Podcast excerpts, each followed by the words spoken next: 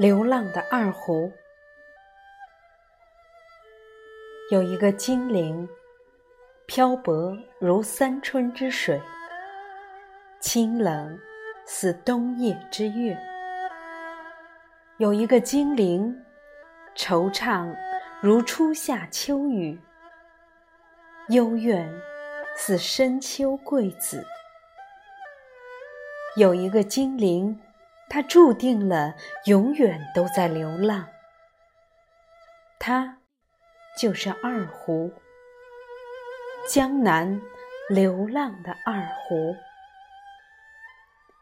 蒙古包、轱辘车，风吹草低见牛羊的大草原，注定了是马头琴的摇篮。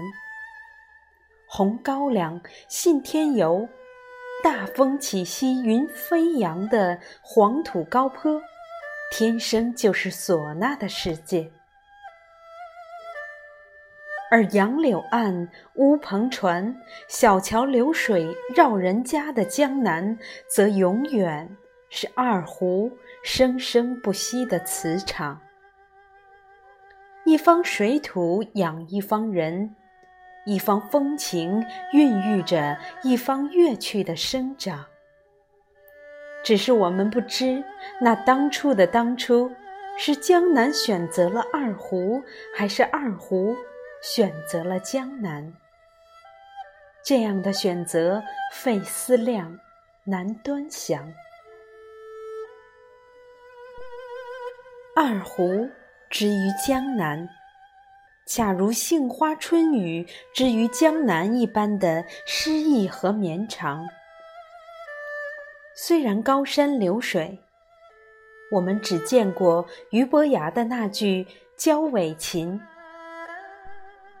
浔阳江边，我们也只闻见白居易的那把琵琶。虽然众多的唐诗、宋词、元曲。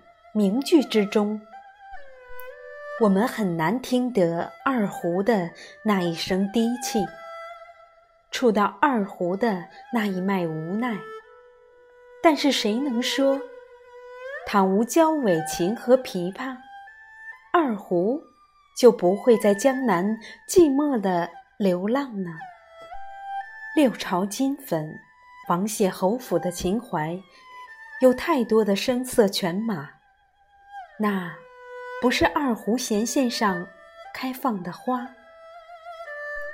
三秋桂子，十里荷花的钱塘，有太浓的绮丽繁华。那不是二胡琴弓中跳动的绿。仙道、乌篷、台门、廊棚、雨巷、石桥。茶肆古场，这才注定了二胡流浪的行脚。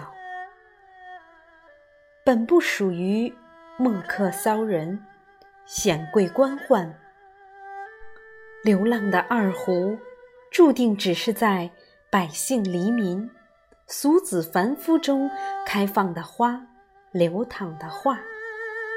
流浪的二胡，天生就是贩夫走卒、商贾戏子开心时的道具，潦倒间的支撑。我真的不知道从什么时候起，二胡开始在江南流浪。我只知道，当如水的月色沁吟深秋桂子，稠密的细雨。